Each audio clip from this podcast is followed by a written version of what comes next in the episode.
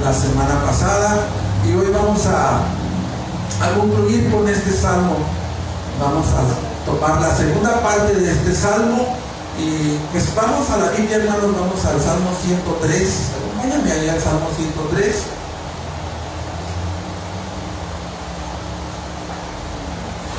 Y vamos a darle lectura. La semana pasada se predicó solamente del versículo 1 al versículo 5. Y en este precioso domingo vamos a predicar del 6 hasta el 22. Vamos a darle término a este salmo. Sígueme con tu vista. Dice, bendice alma mía a Jehová. Bendiga todo mi ser su santo nombre. Bendice alma mía a Jehová. Y no olvides ninguno de sus beneficios. Él es quien perdona todas, todas tus iniquidades. Es el que sana todas tus dolencias, el que rescata de nuevo tu vida, el que te corona de favores y misericordias, el que sacia de bien tu boca, de modo que te rejuvenezcas como el águila. Jehová es el que hace misericordia. Vamos a, a predicar a partir de este versículo. Jehová es el que hace justicia y derecho a todos los que padecen violencia. Sus caminos notificó a Moisés y a los hijos de Israel, sus obras. Misericordioso y clemente es Jehová, lento para la ira y grande en misericordia. No contenderá para siempre ni para siempre guardará el enojo. No ha hecho con nosotros conforme a, a nuestras iniquidades.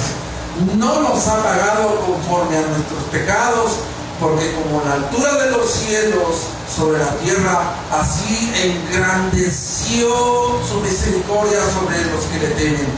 Cuando está lejos el oriente del occidente, así hizo alejar de nosotros nuestras rebeliones. Como el Padre se compadece de los hijos, se compadece Jehová de los que le temen. Porque Él conoce nuestra condición, se acuerda que somos polvo. El hombre, como la hierba, son sus días, florece como la flor del campo, que pasó el viento por ella y pereció en su lugar, no la conocerá más. Mas la misericordia de Jehová es desde la eternidad hasta la eternidad sobre los que le temen y su justicia sobre los hijos de los hijos, sobre los que guardan su pacto y los que se acuerdan de sus mandamientos para ponerlos por obra. Jehová estableció en los cielos su trono y reina y domina, y su reino domina sobre todos.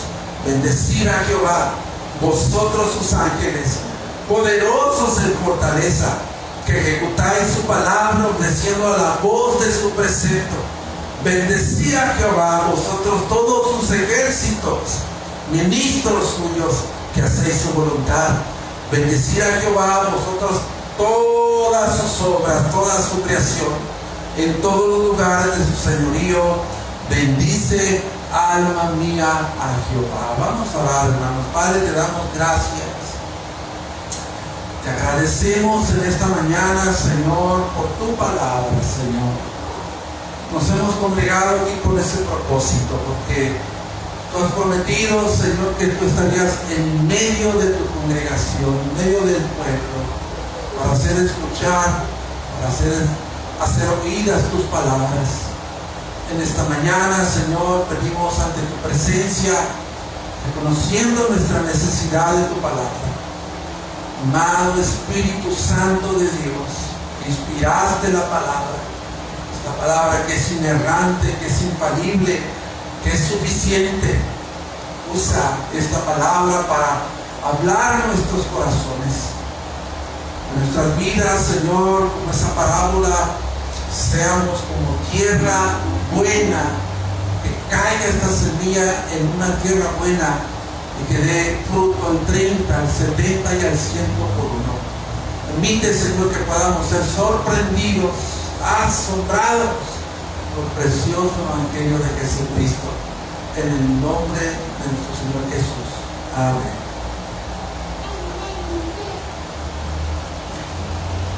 Bueno, la semana pasada, hermanos, vimos entonces la primera parte de este salmo.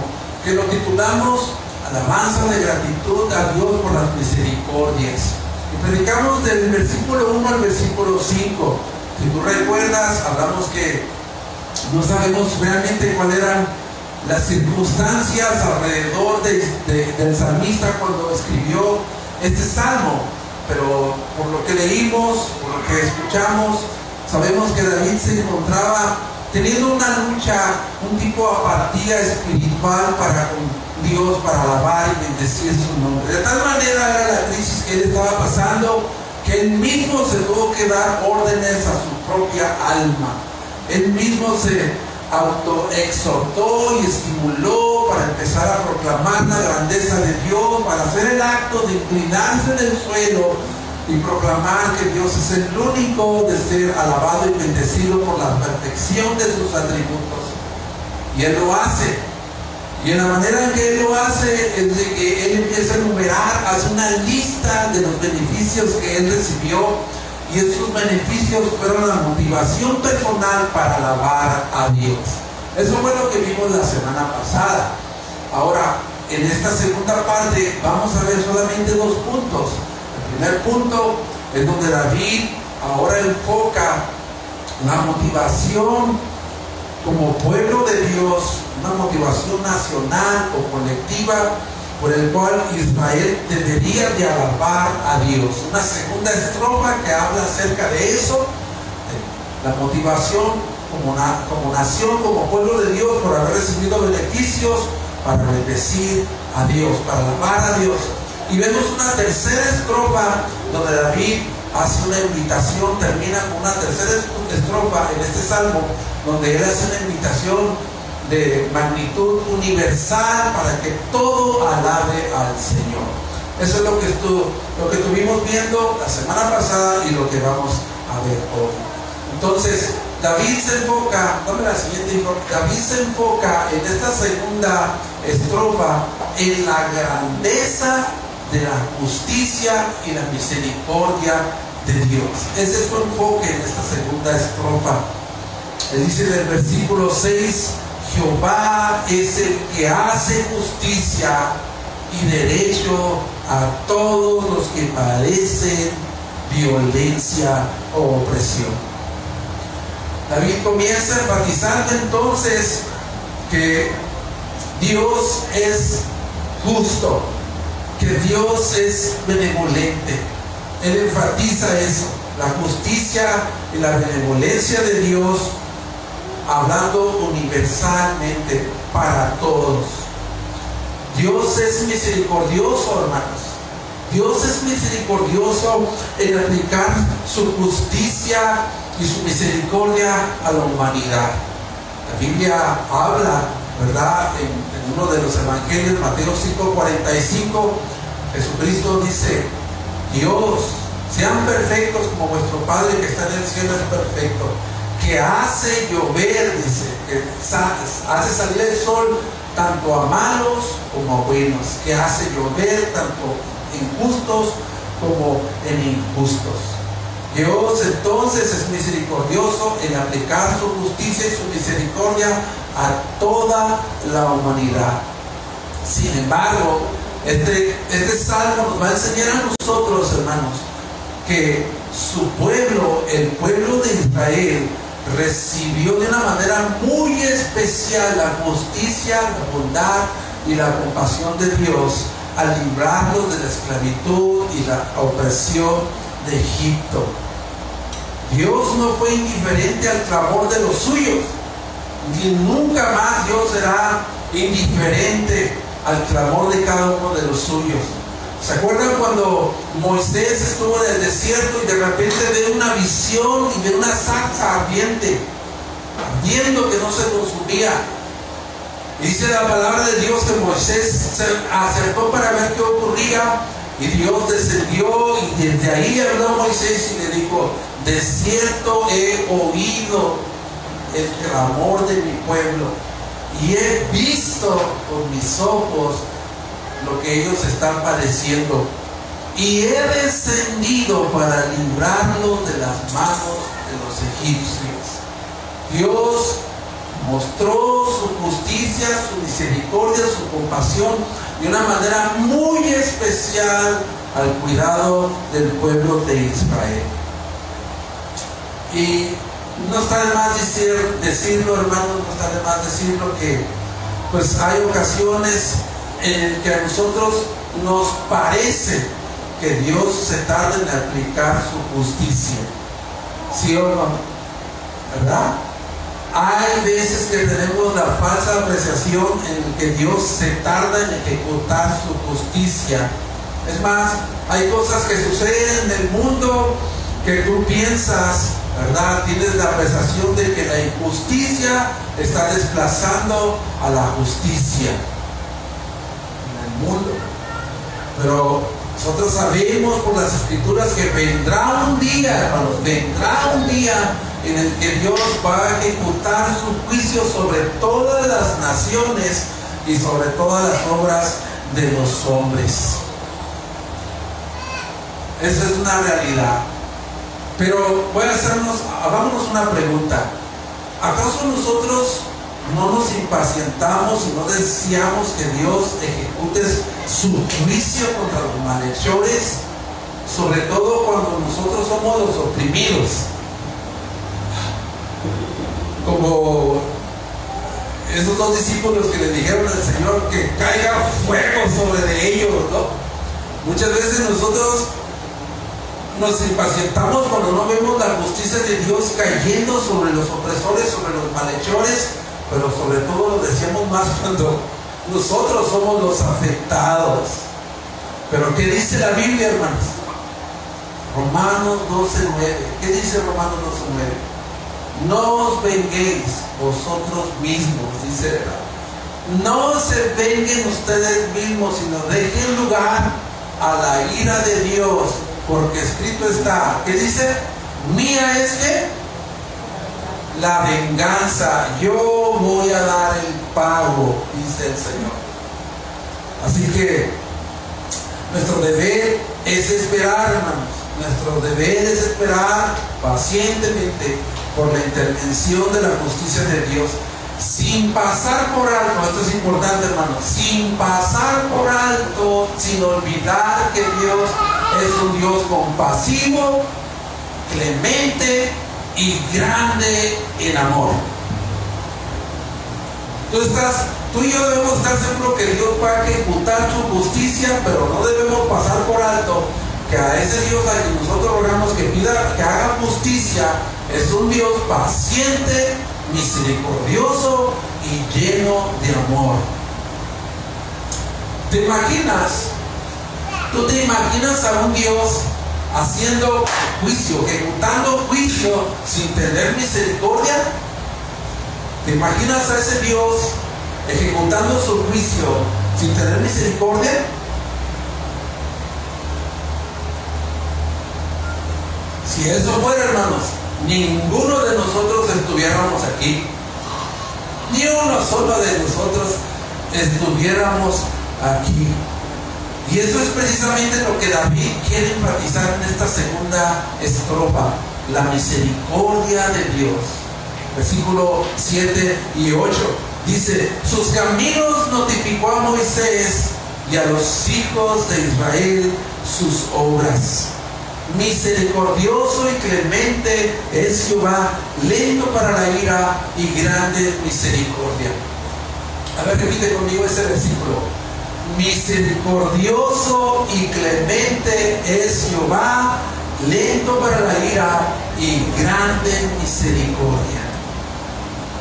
David está haciendo referencia en este salmo a las misericordias de Dios, a la compasión de Dios. Y él habla de algo que ocurrió en el libro del Éxodo. Y esto es importante, hermano. Pon una marca en tu Salmo 103 ahí y vete a, Éxodo 33 y también pon una marca ahí. No pierdas estas dos citas si tú traes tu Biblia aquí físicamente. Porque este pasaje de, de, Éxodo 33 prácticamente son los binoculares con el cual vamos a interpretar este salmo. porque David está haciendo referencia a Éxodo, donde Dios notificó sus caminos a Moisés. Vete a, Éxodo 33.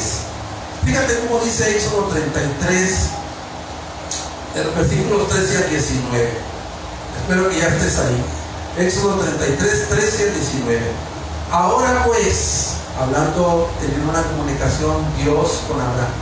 Ahora pues, si he hallado gracia ahora, si he hallado gracia en tus ojos, te ruego que me muestres ahora tu camino. ¿Vieron ahí? No es lo mismo que menciona David en el Salmo 103, sus caminos notificó a Moisés. Ahora pues, si he hallado gracia en tus ojos, te ruego que me muestres ahora tu camino para que te conozca y halle gracia en tus ojos. mira que este es pueblo tuyo. Este es tu pueblo.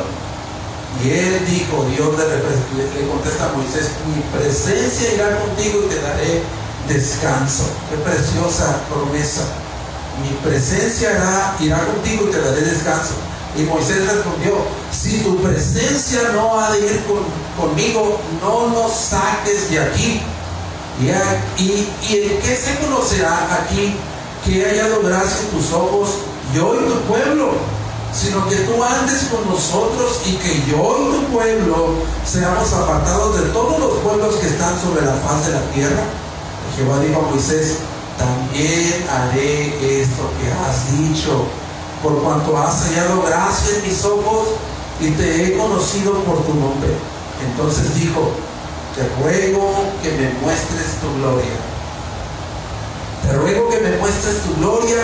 Y le respondió Dios a Moisés, yo haré pasar todo mi bien delante de tu rostro y proclamaré el nombre de Jehová delante de ti y tendré misericordia del que tendré misericordia y seré clemente con el que seré clemente.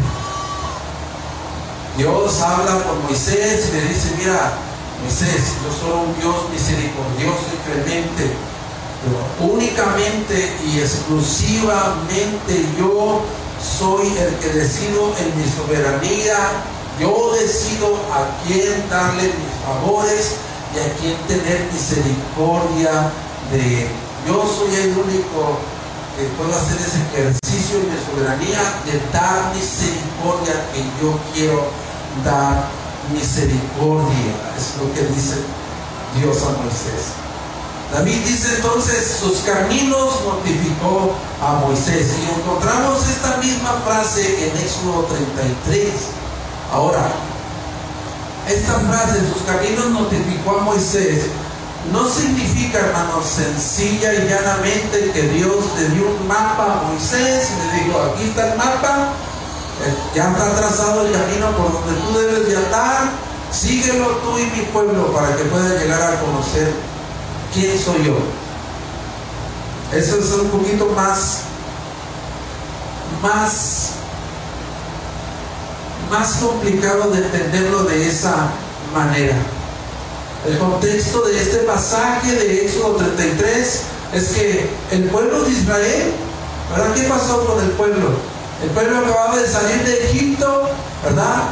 Dios lo había sacado de la mano dura de los egipcios. Llegaron a un lugar donde Moisés sube a la montaña con Dios. Moisés dura 40 días hablando con Dios. El pueblo se empieza a desesperar. ¿Qué pasa con ellos? Ellos mismos se fabricaron un cerdo de, de oro, un becerro de, oro, y, de oro, perdón, y lo empezaron a adorar. Ellos lo empezaron a adorar. Y Moisés entonces va y suplica a Dios, intercede a Dios por el pueblo. Y Moisés le dice al Señor, no nos abandones, regresa con nosotros. Si tú no te vas a llevar, si tú no vas con nosotros a la tierra que fluye leche y miel, ni siquiera nos muevas un paso de aquí. Pero Dios de nuevo promete regresar su presencia al pueblo y Moisés fue confortado. Te voy a ir contigo te voy a dar descanso, le dijo Dios a Moisés.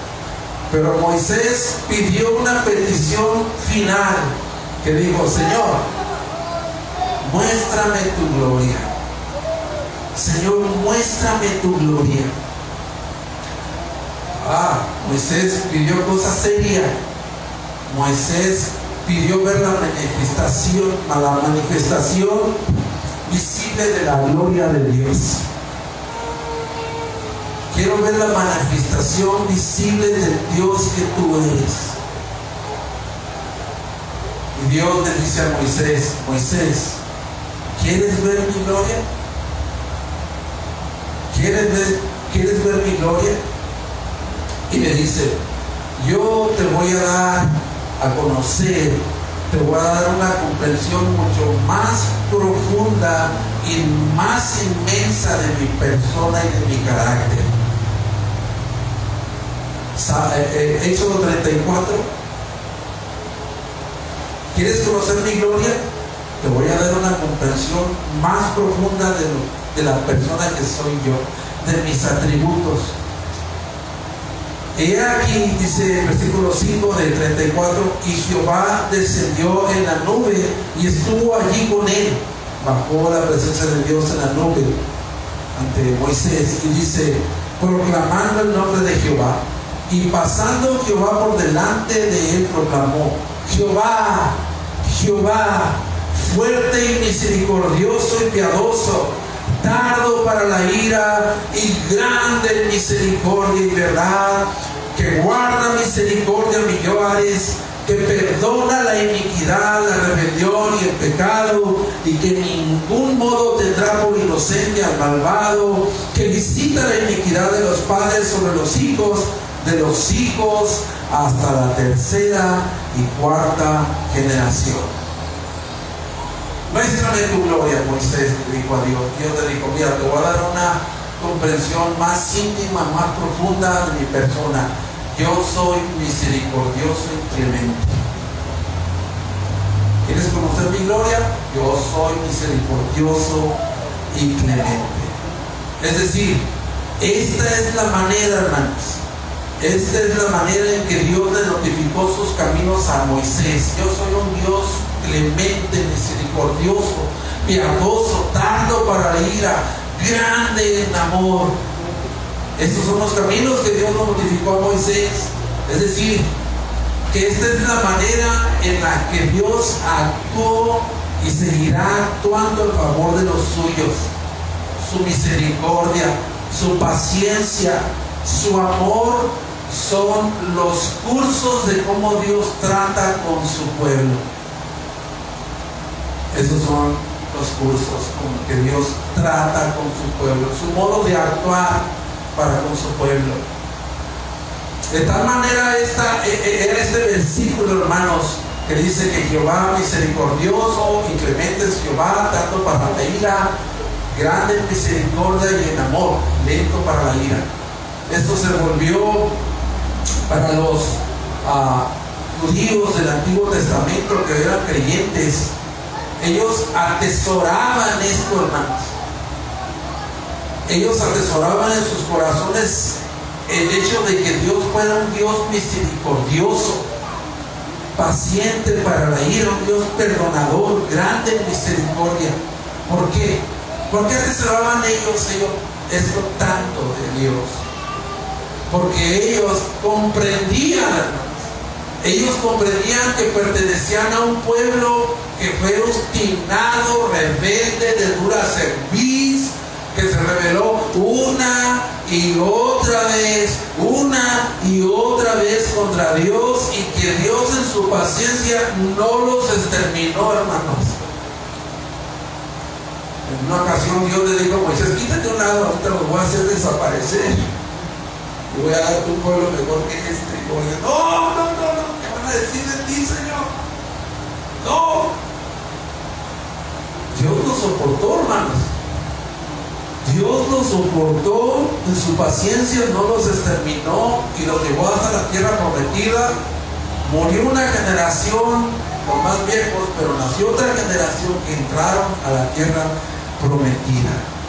Pero si tú ves el trato de Dios, la misericordia, la compasión, lo ves en el desierto, hermanos, donde por 40 años Dios los alimentó Dios les dio de beber.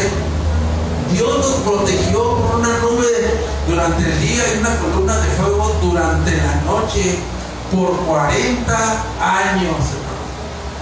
Qué impresionante, ¿verdad? Impresionante la paciencia y el cuidado de Dios. Y lo que me sorprende ahí en ese relato de los 40 años es que dice que, que durante todos esos 40 años, dice que las prendas que llevaba el pueblo de Dios no se hicieron viejas, no se echaron a perder. Y dice que durante esos 40 años tampoco sus pies se hincharon. Ese era el cuidado de Dios. Imagínate, hermanos, para tener ese tipo de ropa, ¿no? Sobre todo los padres, cinco o seis niños, para vestirlos a todos, ¿no? Que no se les acabe tan pronto su ropa. Pero durante 40 años Dios los bendijo de esta manera. ¿Qué quiere decir con esto, hermano? Que la misericordia y la compasión de Dios son sus maneras de actuar y tratar para con los suyos y para con todos los hombres. Dios es paciente para castigar el pecado como justamente merecemos. ¿Por qué? Porque Él interpone su misericordia y su compasión y detiene su ira. Él detiene su ira, su ira. Sobre todo hablando particularmente con Israel y para con los suyos. Bueno, al Salmo 103, que dice en versículos 9 y 10, no contenderá para siempre ni para siempre guardará el enojo, no ha hecho con nosotros conforme a nuestros pecados. No ha hecho con nosotros conforme a nuestros pecados. ¿Qué quiere decir esto, hermanos? Nosotros no hemos recibido lo que debíamos haber recibido. ¿Sabes? ¿Sabes por qué no hemos sido tratados según nuestras maldades y nuestras iniquidades y nuestros pecados? ¿Sabes por qué, hermano?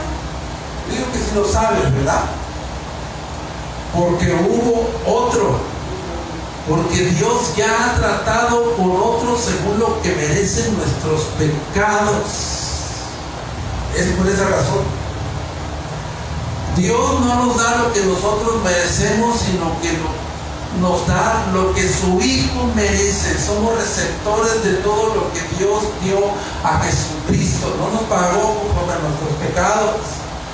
Si nos hubiera pagado conforme a nuestros pecados, vuelvo a repetir, no estaríamos aquí tú y yo. Y en la lectura que leímos en, el, el 34 de Éxodo dice, Él no tendrá por inocente al malvado.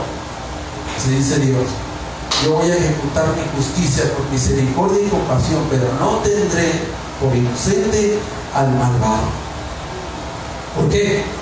Porque Dios no podía pasar por alto, hermanos, su justicia para mostrar su amor a sus escogidos. No, Dios no puede pasar por alto su justicia para traer salvación. Alguien tenía que pagar el precio por nuestros pecados.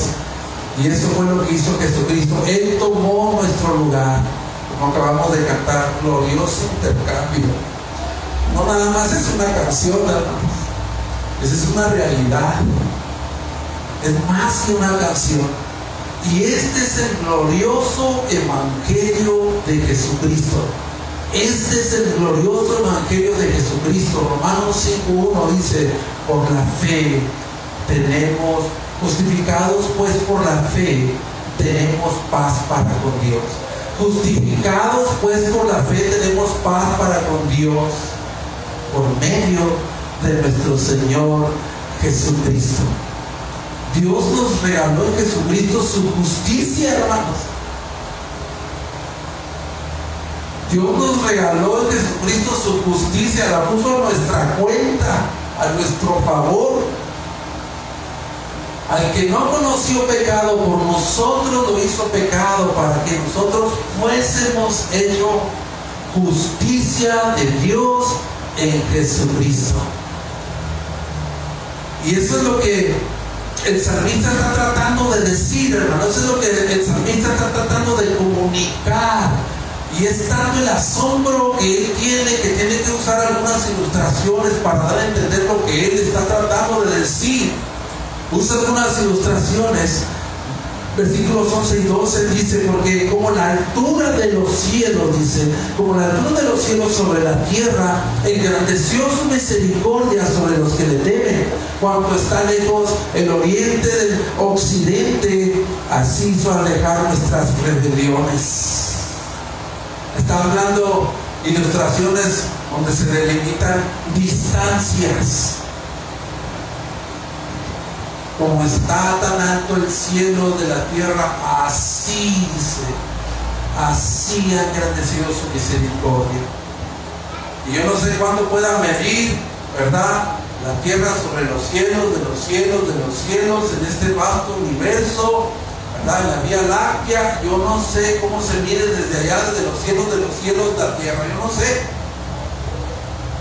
Pero hay un canto muy sencillito un predicador dijo, esto podemos aplicarlo sencillamente con un canto de niños. A lo mejor ustedes ya lo conocen, algunos de ustedes, que dice, eh, el amor de Dios es maravilloso, el amor de Dios es maravilloso, el amor de Dios es maravilloso.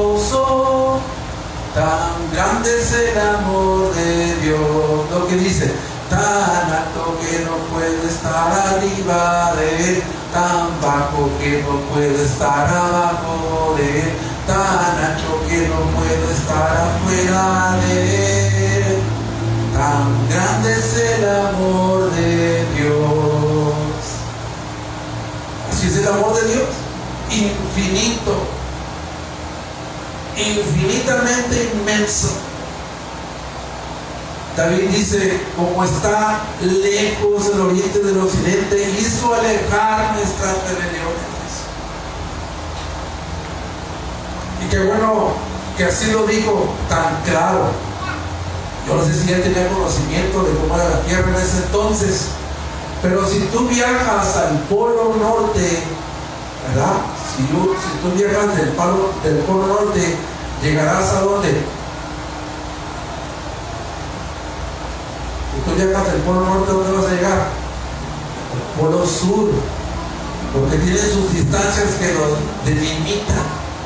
Pero si tú viajas del oriente al occidente, constantemente vas a estar viajando del oriente el occidente, porque nunca habrá un punto que los delimite. Así de esa magnitud, dice que Dios hizo alejar nuestros pecados. Él ya no los ve prácticamente. Ya los quitó de su vista. Ya Dios ya perdonó nuestros pecados. Miqueas 7:19 dice, Él volverá a tener misericordia de nosotros. Es una buena noticia, ¿verdad? Él volverá a tener misericordia de nosotros sepultará nuestras iniquidades y echará lo profundo del mar. Todos, todos, todos nuestros pecados. La idea entonces es que Dios echó a, sus espaldas nuestros pecados, ya no están a la vista de Dios. Y quiero hacer una parada aquí para pues para de alguna manera reflexionar que nosotros ya hemos sido perdonados de todos nuestros pecados, absolutamente de todos.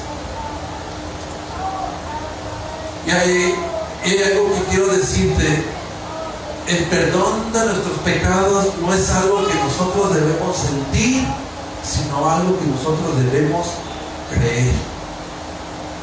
¿Por qué te digo esto? Porque muchas veces nosotros, muchas veces nosotros cuando confesamos nuestros pecados al Señor, le pedimos perdón, muchas veces hay alguien que viene, hay alguien que viene, se te acerca y te dice, te susurra al oído y te dice, ¿a poco crees? ¿A poco crees que después de lo que hiciste, ¿te va a perdonar Dios? ¿Tú crees que lo que acabas de hacer ayer, la semana pasada, el mes que acaba de pasar, crees que simplemente con decir unas palabras a Dios ya, ya te va a perdonar Dios? Ese que se acerca y te susurra eso al oído es nuestro adversario. Él quiere hacernos sentir sucios todo el tiempo, como dijo un predicador. Él quiere hacernos sentir sucios todo el tiempo. ¿Por qué? Porque el diablo conoce que el que está sucio no tiene miedo de ensuciarse un poquito más. Dijo un predicador. Diablo quiere hacerte sentir siempre sucio. ¿Por qué? Porque sabe que el que está sucio no tiene miedo de ensuciarse un poquito más. Como una ilustración que alguien contó, ¿no? De que cuando tú, ¿verdad? Estás en la mañana, te levantaste temprano, desayunaste, te preparaste, te bañaste, te cambiaste y vienes bien guapo al servicio Eres reluciente, cambiadito, ahora bien presentado a la casa de Dios. Y que de repente viene un chiquillo con las manos chorreando de chocolate queriendo abrazar. ¿Te vas a dejar abrazar ella? Tienes que predicar, tienes que estar en el púlpito ahí, ya va, ya va tarde. ¿Te vas a dejar abrazar? No, porque estás limpio. Estás limpio. Pero qué tal si Iván, ¿verdad? Estuvo ayudándole a Erika limpiando los muebles de su casa, sacudiendo, está lleno de polvo, le echó ahí a la jardinería, ¿verdad? Está completamente sucio y viene de nuevo ya chorreando los, las manos de chocolate. ¿Te vas a dejar abrazar? Sí, porque no va a pasar nada, ¿verdad? Ya está sucio, no le va a pasar nada. Y eso es lo que el enemigo hace. El enemigo sabe que el que está sucio no tiene miedo de ensuciarse un poquito más. Fíjate, el enemigo cómo obra, hermano. ¿Cómo obra el enemigo? El enemigo minimiza el pecado antes de cometerlo. El enemigo lo minimiza, te lo presenta así antes de cometerlo lo minimiza, pero una vez que cometes ese pecado lo maximiza. Y antes de que cometas el pecado, ¿verdad? Antes de cometerlo, Él te dice, no importa, todo el mundo lo hace, eso no es nada, no te preocupes, hazlo. Lo está minimizando, pero cuando lo haces, lo maximiza y te dice, ¿Ves lo que acabas de hacer? Eres un hipócrita, tú no eres cristiano. De esa manera obra el enemigo. Pues te digo, el perdón de nuestros pecados es algo que nosotros debemos creer, no sentir, creer. Primera de Juan dice 1.9, si confesamos nuestros pecados, Él es fiel y justo para perdonar nuestros pecados y limpiarnos poquito de la maldad. ¿Así dice? Dice, ¿de qué? De toda maldad. De toda maldad. Y es lo que está tratando de decir el salmista. Y toma la figura de un padre, dice, así como el padre se compadece de los hijos, así también se compadece el Señor. Así también se compadece el Señor de los que le temen. Y Vamos a una pregunta para los papás, mamás. ¿Cuál es, cuál es el, sentimiento dominante en el corazón paternal o maternal? ¿Cuál es el sentimiento? ¿Cuál debería ser el sentimiento que domina al corazón paternal? ¿Cuál debería ser? El amor, la compasión, la bondad. No es la ira, ¿no?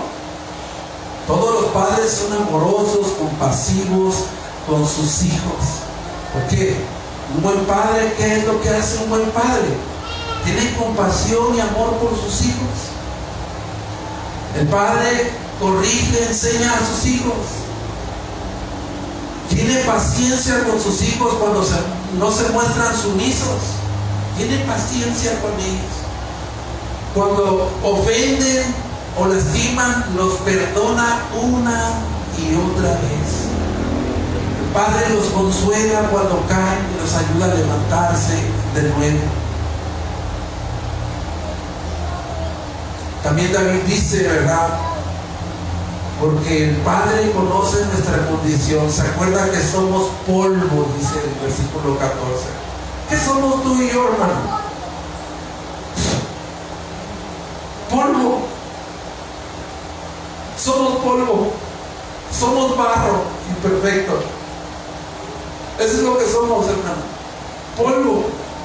El hombre como la hierba, dice, son sus días, florece como el flor del campo, que pasó el viento por ella y pereció y su lugar no la conocerá más. Dios sabe, hermano, como Padre, como nuestro Creador, conoce nuestra condición débil y humana. Dios conoce nuestra condición débil y humana. Somos hechos de barro.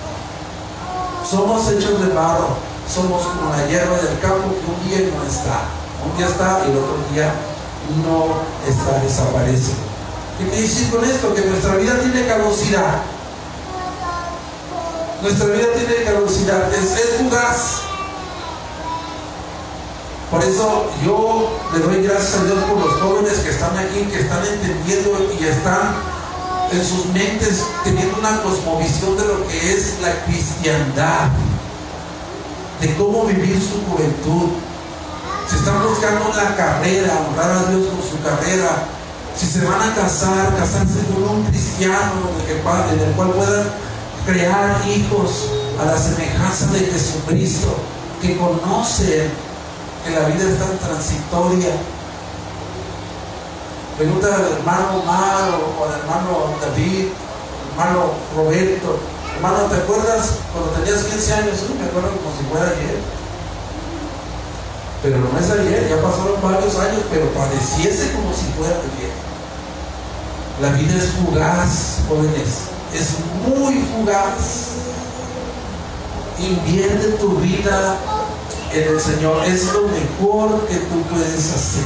Invertir tu vida con el Señor. Sobre todo Dios dice, se acuerda que somos polvo. Y aquí esto es importante de mencionar. Somos vulnerables. Todos nosotros, Dios sabe que somos vulnerables por la naturaleza pecaminosa que hemos heredado y la tendencia que tenemos a dejar el camino y a caer una otra vez, desmayar del camino. Pero y este pero es bien importante. Pero eso no significa, o eso no nos ayuda a pensar a nosotros que Dios va a tolerar y va a pasar por encima nuestros pecados y va a hacerse de la vista gorda de nuestros pecados. No. No. Si persistimos en si persistimos en seguir rebelándonos contra Dios, Dios te va a disciplinar. Dios te va a disciplinar con su tierno amor, su misericordia, su compasión. Va a ser tardo para la ira, va a ser muy tierno Dios. Y Dios te va a volver a levantar una vez que tú y yo volvamos en arrepentimiento y sumisión a Dios, Dios nos vuelve a levantar. Que se humilla será levantado, que se exalta será humillado. Es lo que dice Dios. Ahora,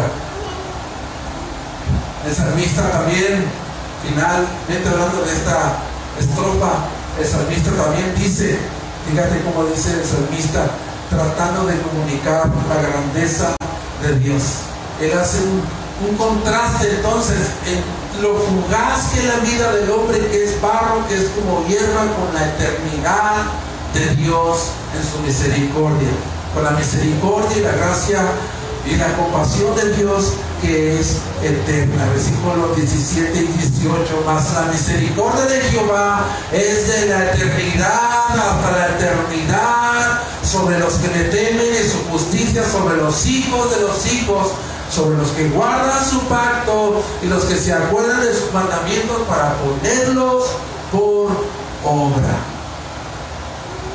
Una pregunta. Si tú pusiste atención y leíste ese versículo, ¿para quién es la promesa de las misericordias y la compasión eterna de Dios?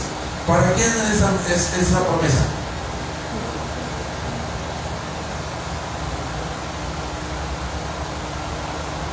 Para los que guardan su pacto. Para los que guardan su pacto.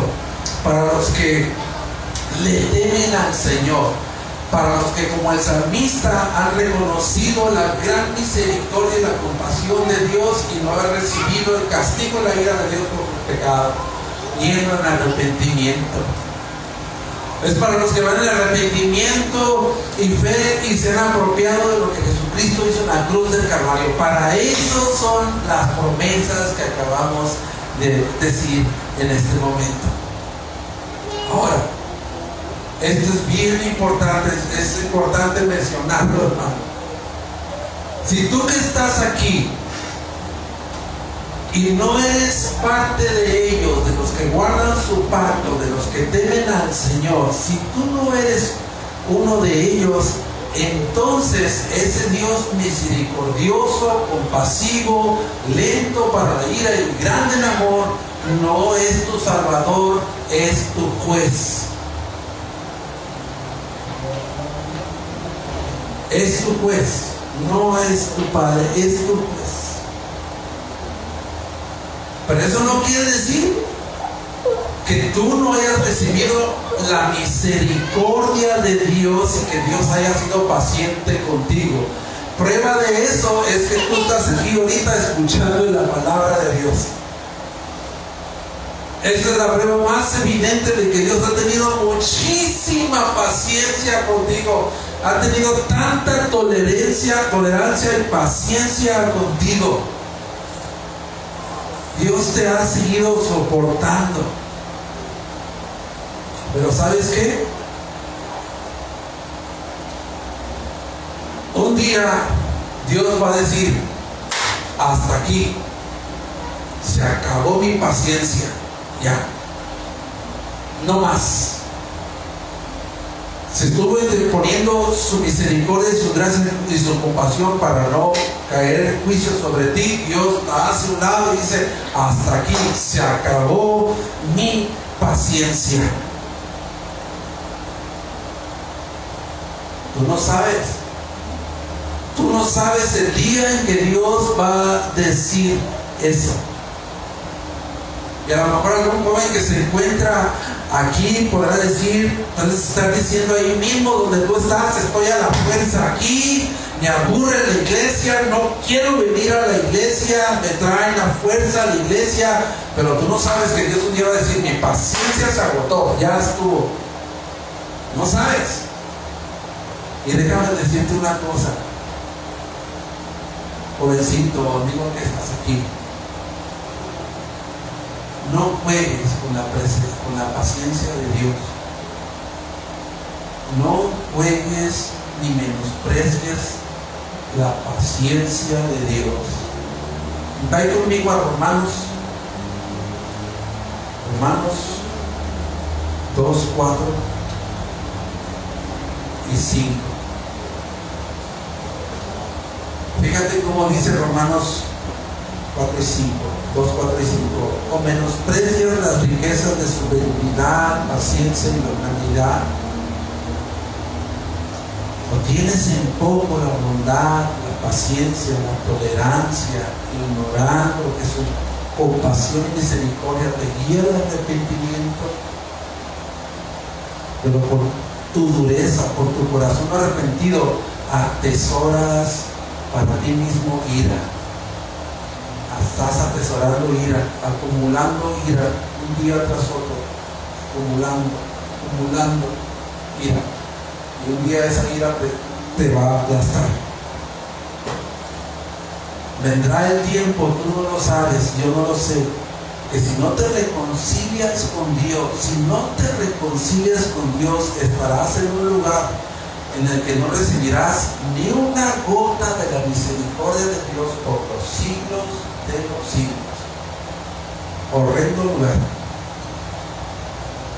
Y para terminar con este salmo, la tercera estrofa, David termina como empezó. Alma mía, alaba al Señor.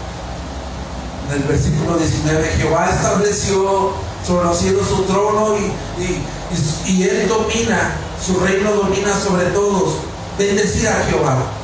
Vosotros, todos sus ángeles poderosos en fortaleza, que ejecutáis su palabra, obedeciendo la voz de su precepto. Bendecir a Jehová, vosotros, todos sus ejércitos, ministros suyos que hacéis su voluntad. Bendice, bendecir al Señor. Vosotras, todas sus obras, toda su creación, en todos los lugares de su señoría, señorío, bendice alma mía Señor. En esta última, tercera estrofa, David hace una invitación universal al que se adora a Dios que tiene el poder, el dominio y la autoridad sobre todo el universo.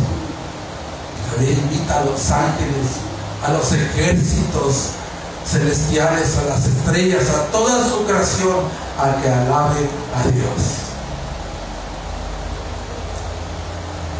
¿Sabes? ¿Sabes tú que la alabanza de los redimidos, sabes tú que la alabanza de los redimidos es superior a la alabanza de los ángeles y la creación? ¿Por qué? Alguien lo puso de esta manera. Alexander McLaren es un predicador inglés, lo dijo de esta manera. Pon atención, te lo voy a leer y con esto terminamos. El universo alaba al Creador poderoso. Nosotros bendecimos al Dios perdonador y compasivo. Los mares, las estrellas y las montañas exaltan a su hacedor y sostenedor. Pero nosotros bendecimos a Dios que perdona iniquidades y que sana nuestras dolencias. Los ángeles no saben de lo que es ser perdonados, nosotros sí demos la alabanza, la gratitud que Él merece porque su misericordia y su compasión ha sido con nosotros abundantemente y Él no nos ha pagado conforme a nuestras obras, sino conforme a la justicia de Jesucristo que es de nosotros a través del arrepentimiento y la fe. Ponte de pie donde tú estás,